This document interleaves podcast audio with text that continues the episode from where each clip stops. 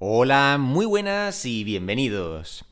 Bueno, como habréis podido observar, en las últimas 24 horas eh, hemos tenido subidas importantes en el precio de Bitcoin y de hecho todo el precio está, o sea, todo el precio no, todo el mercado está con unos precios alcistas y tenemos todo el mercado en verde prácticamente. Así que bueno, para los que no estéis al tanto del motivo, eh, ya os lo digo yo en esta primera noticia, así que vamos a cubrirla y dice, Grayscale triunfa en disputa legal con la SEC sobre un ETF de Bitcoin. Dice, el tribunal ordenó a los reguladores a anular el rechazo de la oferta de Grayscale para, un ETF al contado de Bitcoin. El veredicto pavimenta el camino para un ETF Bitcoin en los Estados Unidos. Efectivamente, para los que no recordéis, eh, ya os dije hace tiempo, ya cubrimos esta noticia, de que Grayscale había demandado a la SEC por haber rechazado su propuesta para un ETF de Bitcoin al contado y no dar motivos suficientes o claros del porqué de este rechazo, ¿no? Ya hemos cubierto varias veces en este canal, como sabéis, estoy totalmente en contra de cómo está actuando la SEC ante este mercado y como ya hemos cubierto en varias noticias, están, actuando de una forma totalmente arbitraria. Aceptan algunas cosas que no tienen sentido, otras las rechazan y son mucho más seguras, en fin, no tiene ningún sentido lo que están haciendo, parece que actúan de forma arbitraria. Y pues eso es lo que ha visto la jueza al mirar el caso. Eh, creo que era una jueza, creo que he leído por ahí que era una jueza, pero bueno, si no, un juez, no sé. El caso es que el tribunal ha analizado esto y le ha dado la razón a Grayscale y eh, ha revocado esta decisión de la SEC y les obliga a volver a analizar la. Bueno, a volver a, emitir un, veredicto. Ojo, que esto no quiere decir que obliguen a la SEC a aprobar el, ETF, que esto mucha gente lo está interpretando así, pero no es el caso, ¿vale? Simplemente se revoca esa, mm, bueno, pues esa respuesta de, de, rechazo por parte de la SEC y se les obliga a volver a analizar este, esta propuesta y dar unas explicaciones lógicas y consistentes. Y bueno, el artículo sigue. Tribunal Federal de Estados Unidos ordena a la SEC anular su rechazo, aquí está, a la oferta de ETF Bitcoin de Grayscale. La administradora había demandado al regulador el año pasado por, por desaprobar su propuesta de fondo el veredicto podría abrir las puertas para un primer ETF al contado de Bitcoin en Estados Unidos. Bueno, pues efectivamente, esto ya sabéis que yo llevo reiterando ya varias veces que esto antes o después va a ocurrir, antes o después se va a aprobar un ETF al contado de Bitcoin. Y con el tiempo vendrá uno de Ethereum y vendrán ETFs de varias criptomonedas y en fin, esto es solo el principio y obviamente que antes o después se va a tener que aprobar porque cada vez las empresas que están presentando estas propuestas cada vez las hacen más completas, de forma que antes o después la SEC no va a poder decir que no, porque no va a poder argumentar absolutamente nada en contra, ya que van a ser productos totalmente seguros. Y bueno, eh, tenemos aquí una parte que me ha gustado mucho, entre comillas, que dice, la denegación de la propuesta de Grayscale fue arbitraria y caprichosa porque la comisión no explicó su trato diferente a productos similares. Por lo tanto, aceptamos la, la petición de Grayscale y anulamos la orden. Esto es buenísimo, ¿eh? Esto es por parte de, bueno, entiendo que de la gente al frente del juzgado, no sé si del juez, de la jueza o quién, pero bueno, el jurado en, general. Y como bien dicen ellos, eh, la decisión de, de la SEC fue arbitraria y caprichosa. Pues no podría estar más de acuerdo, la verdad. Y os leo este último texto de la noticia, que también es muy interesante, y dice, en ausencia de una explicación coherente, este tratamiento regulatorio diferente de productos similares es ilegal. O sea, directamente no les parece mal, sino que dicen que es ilegal. Continuó Rao. La SEC no explicó por qué estaba tratando estos productos de manera diferente, haciendo que la negociación de Grayscale fuera arbitraria y caprichosa, agregó. Pues sí, aquí lo tenemos. Eh, cuando dice que el trato es diferente a otros productos similares, se refiere a ETFs de futuros, porque no tiene, como ya he dicho en contadas ocasiones, no tiene ningún sentido que la SEC apruebe sin ningún problema ETFs de Bitcoin de futuros y no un ETF al contado que es mucho más seguro que un ETF de futuros. O sea, lo único que no quieren es darle, o lo único que parece que no quieren es que esta industria salga adelante y darle a Bitcoin ese empujón que tendría con un ETF al contado. Que como sabéis, yo tengo esa teoría de que el ETF al contado va a traer muchísimo capital. Bueno, yo digo que es una teoría, pero prácticamente es una certeza, porque al final lo que hace un ETF al contado es abrir las puertas al mercado a gente que antes no tenía acceso a él. Bueno, sí tenían acceso, pero a lo mejor no querían entrar de la forma habitual eh, como se entra a este mercado y con un ETF, eh, digamos que van a poder tener exposición a Bitcoin y a otros activos en el futuro de una forma mucho más indirecta. Eh, o sea, va a ser, me explico, va a ser una exposición directa, pero no va a ser comprando Bitcoin mediante un exchange, por ejemplo, como lo hacemos nosotros, sino que van a poder comprarlo directamente a través de su broker tradicional de bolsa de toda la vida y eh, de una forma que ellos se sienten mucho más cómodos y seguros. Así que sin duda para mí desde mi punto de vista un ETF de Bitcoin al contado va a traer muchísimo capital. Ya sabéis que esto yo considero que son es básicamente como que se abren las puertas, las compuertas del capital institucional a esta industria. Así que bueno, con esta noticia eh, básicamente se le echa una bronca a la SEC, una muy merecida bronca, por cierto, y bueno, pues empiezan a estar bajo presión para antes o después dejar de hacer estas cosas que están haciendo que no tienen ningún sentido y eh, van a tener que pasar por el aro y antes o después van a tener que aceptar un ETF de Bitcoin. Y ya os digo yo que esto va a ocurrir pronto, entre este año y el siguiente, estoy seguro. Pero bueno, seguiremos estas noticias y veremos cuándo ocurre y cuando ocurra mm, creo que va a ser un día muy pero que muy positivo para el mercado. Pero de momento tenemos una pequeña victoria con esta demanda eh, ganada a favor de Grayscale. Últimamente la SEC eh, le están dando por todas partes. Primero con el caso de Ripple, que ganó Ripple estrepitosamente. Ahora Grayscale y seguramente la próxima que gane será Coinbase, que también tiene una demanda con, con la SEC. Pero bueno, me estoy adelantando a los acontecimientos, seguiremos las noticias y veremos qué ocurre. Y la siguiente noticia dice, X de Elon Musk obtiene una licencia de pagos con criptomonedas en Estados Unidos. Lo habéis escuchado bien. Eh, dice, X, antes Twitter, se aseguró una licencia como transmisor de moneda de Rhode Island, un requisito obligatorio para los negocios interesados en operar y prestar servicios con criptomonedas en ese estado de Estados Unidos. A Twitter, o X, eh, bueno, perdón, ah, no, X o Twitter se aseguró una licencia como transmisor de moneda en Rhode Island, Estados Unidos. El permiso le permite almacenar, transferir o intercambiar criptomonedas en nombre de clientes.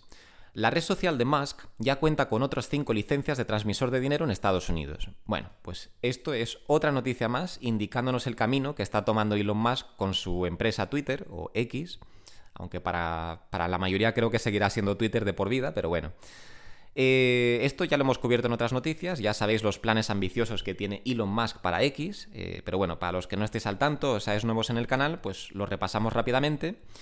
Básicamente el plan que tiene Elon Musk para Twitter o X es convertirlo en, la, en, una, especie, en una especie de WeChat, ¿vale? WeChat, para los que no lo sepáis, es la aplicación china, esa aplicación que es como la mega aplicación, ¿vale? Que envuelve un poco todo. Eh, o sea, dentro de una misma aplicación tienes como una especie de Amazon, de eBay, de Instagram, TikTok. Digamos que es una aplicación que hace un poco de todo, ¿no? Y Elon Musk, la visión que tiene con Twitter o con X, eh, que de hecho de ahí viene el cambio de nombre, porque ya no va a ser solo sobre tweets, sino que mm, va a tener muchas más cosas.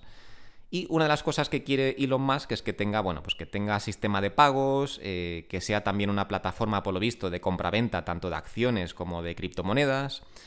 O sea, que sea un broker, una plataforma de pagos, eh, una red social. Eh, ya están viendo, ya estamos viendo cómo están apostando fuerte también por el formato de vídeo, por monetizar el contenido, etc. O sea que los planes de Elon Musk para Twitter o para X son muy pero que muy ambiciosos. Y estamos viendo con todas estas noticias cómo paso a paso, bueno, pues Elon Musk está tomando los pasos necesarios para que esta aplicación pues llegue a donde, a donde su visión, eh, bueno, a donde él tiene esa visión de la aplicación, Así que estamos viendo varias cosas de cómo obtienen licencias en diferentes estados de, Estados Unidos y pues esta noticia es simplemente que obtienen otra licencia más, en este caso en Rhode Island. Así que esto es imparable, eh, desde luego este señor me parece un auténtico genio, todo lo que hace sale adelante. No es un inventor, porque mucha gente se cree que inventó Tesla, pero no, eh, pero sí que fue quien la hizo triunfar, desde mi punto de vista. O sea, Elon Musk llegó, tomó los mandos de, Tesla y desde ahí la empresa ha ido subiendo y subiendo, subiendo hasta convertirse en una de las empresas de, bueno, automovilísticas más importantes del mundo.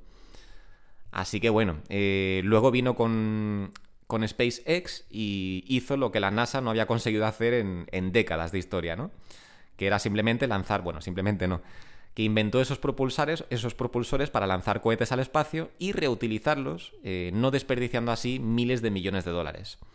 Tanto es así el éxito de, SpaceX, eh, perdón, tanto es el, éxito de SpaceX que, o de SpaceX que incluso la propia NASA eh, ya le asigna contratos a SpaceX, cosas de las que ellos a lo mejor no se pueden ocupar o no quieren ocuparse, pues subcontratan a SpaceX y es la empresa de Elon Musk la, que se encarga de estos contratos. Así que este hombre todo lo, que, todo lo que toca lo convierte en oro y X o Twitter no iba a ser menos. Así que bueno, que sepáis que la visión que tiene Elon Musk sobre X se está cumpliendo y la plataforma no para de avanzar para convertirse en esa mega plataforma para todo.